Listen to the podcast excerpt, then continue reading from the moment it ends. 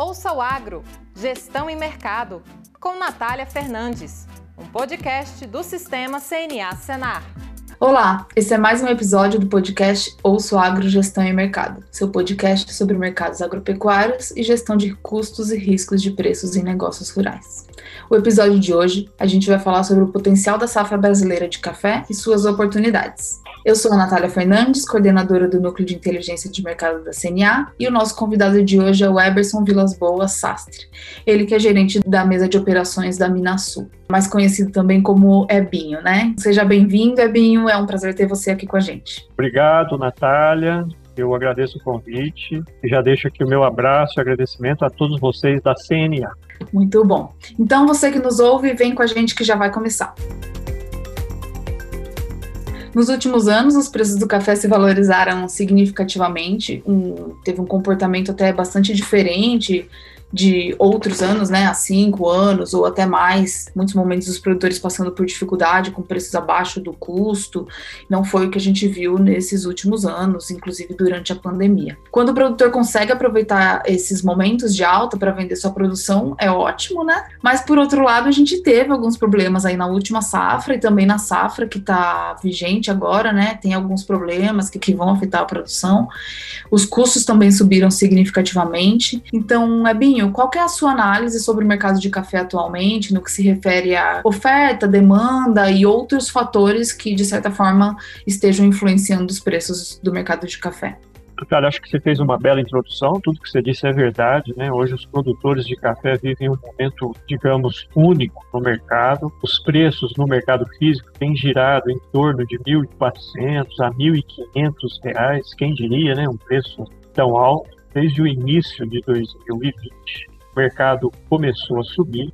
Com a entrada da pandemia, essa alta se intensificou, primeiro no dólar, né? O dólar saiu de 4,80, 4,90, foi até 5,70, alguns momentos quase seis reais. Depois foi a vez do café na Bolsa de Nova York. O mercado foi atingido com a seca. Depois, em julho do ano passado, foi a vez da geada. Depois da geada, nós tivemos um momento muito frio, principalmente durante a florada do café em outubro. Tudo isso contribuiu para jogar as cotações na Bolsa a níveis muito altos dos últimos 10 anos. Né? Então, hoje a Bolsa vive lá seus próximos a 250 por libra, sabendo que somente quatro vezes nos últimos 30 anos o mercado chegou a níveis acima disso que está hoje. Então, o produtor ele tem participado desse mercado um pouco machucado, né, com tanta oscilação, principalmente neste último ano, mas ele tem participado e, por outro lado, é, sofrido as consequências de todos esses aumentos que nós tivemos. Tudo subiu de lá para cá: energia elétrica, combustível, mão de obra. Estamos tendo ainda recentemente os problemas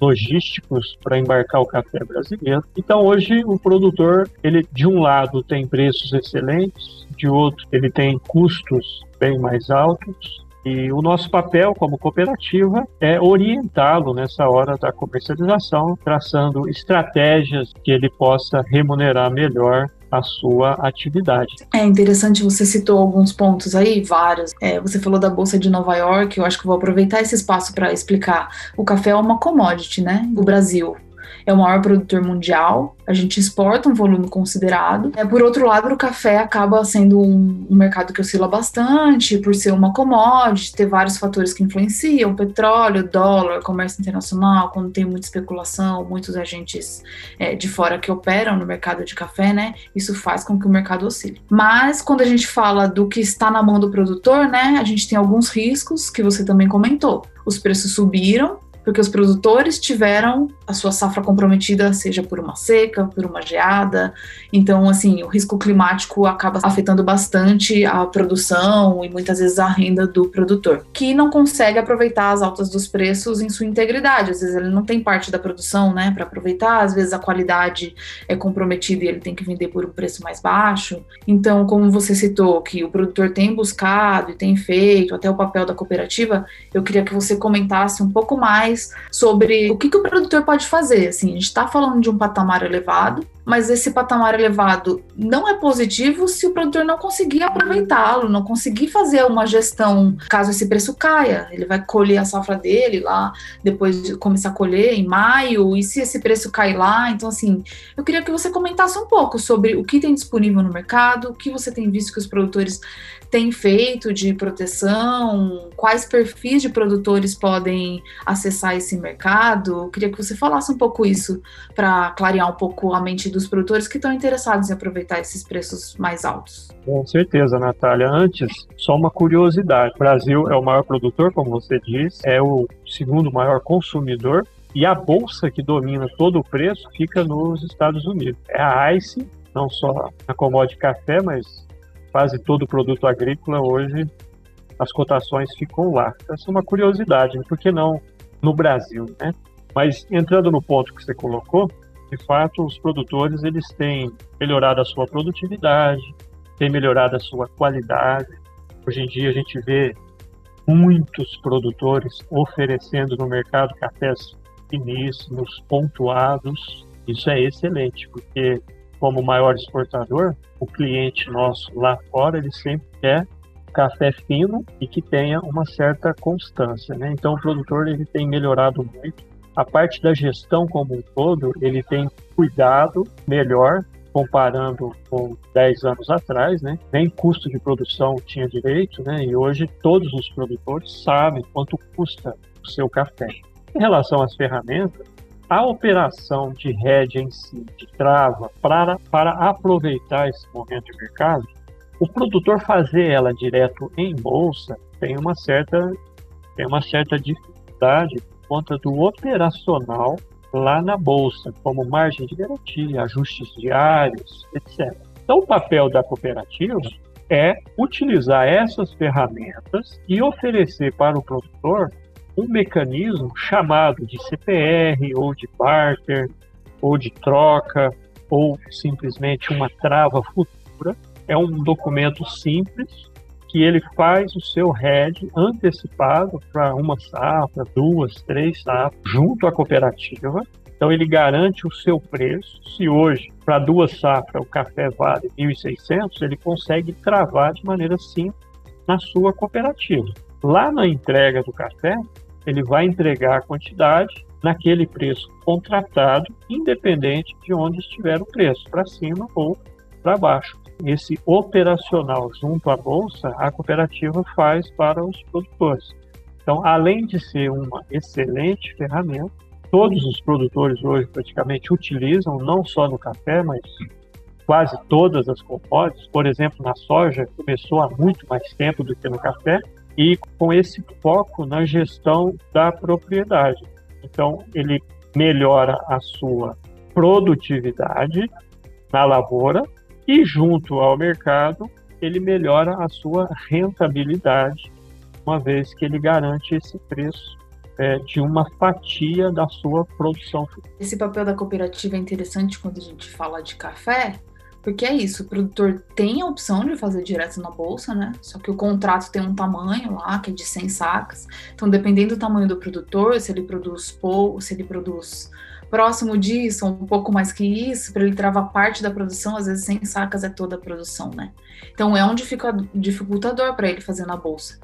E no mercado de café tem esse papel bem interessante da cooperativa, né? De, tá, de fazer isso, é, oferecer essas outras ferramentas e facilidades para o produtor. Ele também consegue fazer uma venda antecipada.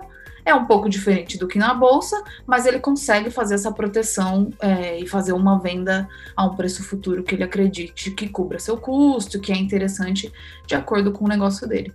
Então, realmente, é, isso é uma alternativa interessante. Um produtor que quer começar, às vezes, ele procurar uma, uma cooperativa pode ser é, bom para ele aprender como funciona o mercado, como são as opções. Depois ele avalia se ele é um produtor mais apto para fazer direto com a bolsa, né? Mas é, é interessante isso que você comentou e todo esse papel que a cooperativa faz. Lembrando, Natália, que o mercado ele é muito rápido, seja na commodity ou no dólar né? Porque o dólar afeta o preço em reais. E esse mercado é muito volátil. Então, tem momentos que o produtor ainda não tem o café pronto para ser vendido no mercado físico, mas ele quer aproveitar o preço. Então, essa ferramenta permite ele ter esse acesso antecipadamente. É, e como o contrato de café na Bolsa Brasileira também é em dólar, acaba que, se ele for na Bolsa, fica uma operação um pouco mais complexa, porque ele, se ele quiser realmente estar protegido e garantir aquele valor futuro, ele também tem que fazer uma trava de dólar. E no caso da cooperativa, essa operação toda é feita meio que por trás e o produtor consegue ter a sua proteção, igual você falou, tem os contratos e tal, que é feito com esse produtor, mas ele consegue fazer o hedge de uma forma é, mais facilitada para ele, né? Esse, é, esse, é o papel da mesa de operações aqui na, nas cooperativas, fazer uhum. todo esse operacional oferecendo a ferramenta para o produtor. Muito bom. E Ebinho, diante desses últimos anos, né, que a gente tem tido esse patamar mais alto nos preços do café, para essa safra, por exemplo, vocês têm como que está a questão de comercialização antecipada da safra? Vocês têm visto um índice maior de venda antecipada por conta dos preços ou não?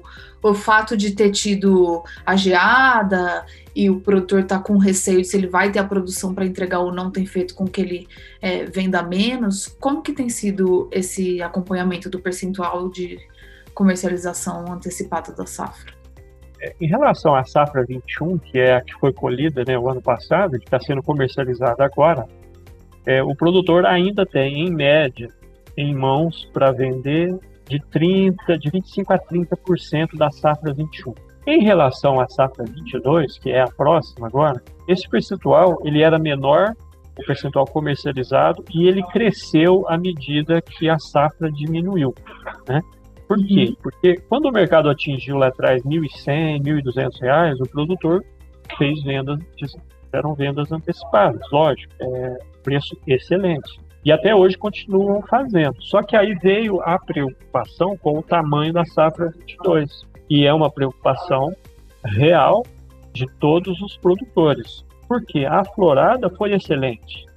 Só que o período frio fez com que a lavoura destinasse energia para as folhas e não para as flores. Então a safra 22 é uma safra menor. Em termos percentuais, nós acreditamos que entre 30% e 40% da safra 22 já está comercializada.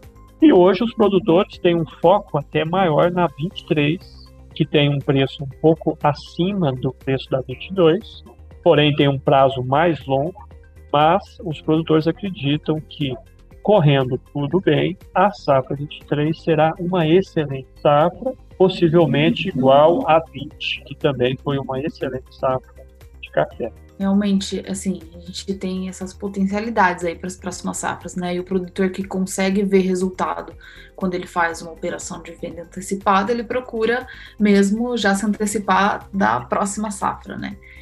É, acreditando, ele conhece seu parque cafeeiro, sabe que tem potencial de as plantas se recuperarem, de realmente vir uma carga maior. Então a ferramenta está aí, né? As informações também.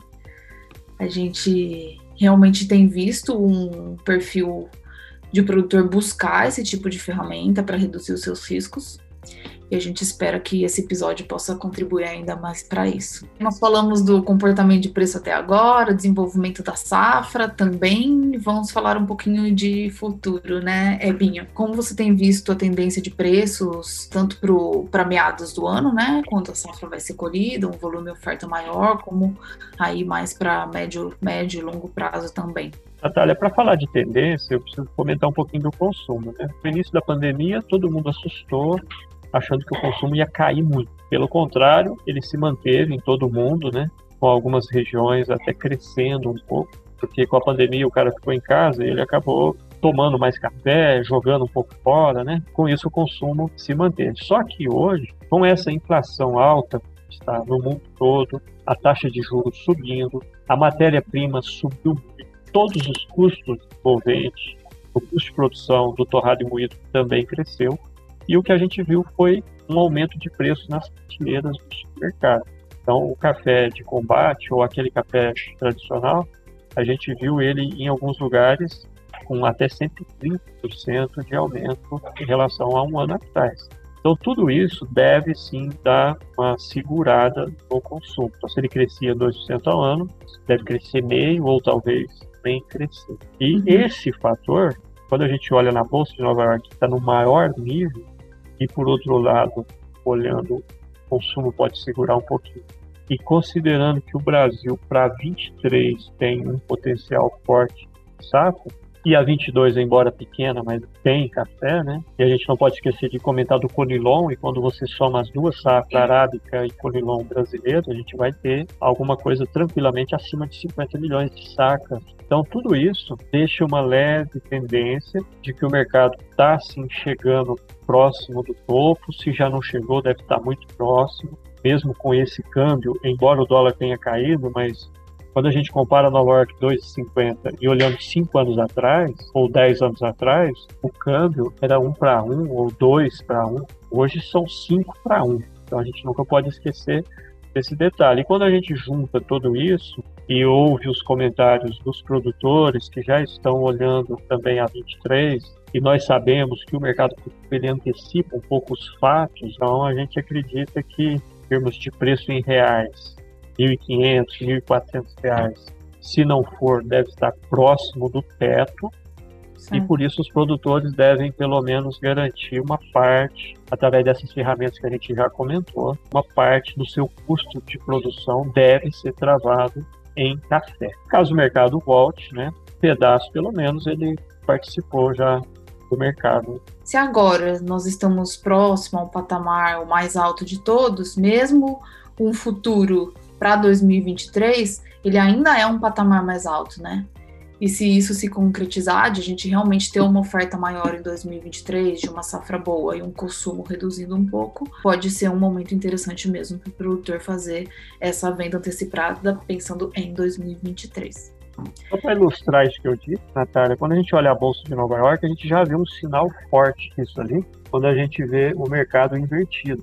Se a gente olha o futuro lá para 23, ele é menor que o 22. Se a gente olha o futuro lá no 24, ele é menor que o 23, menor que o 22. Então, isso é sinal que o mercado já está precificando alguma coisa maior de safra lá na frente. Já indo para o final, nosso último quadro, Bulls and Bears, que a gente tenta trazer um pouco aqui dos principais fatores altistas e baixistas, né?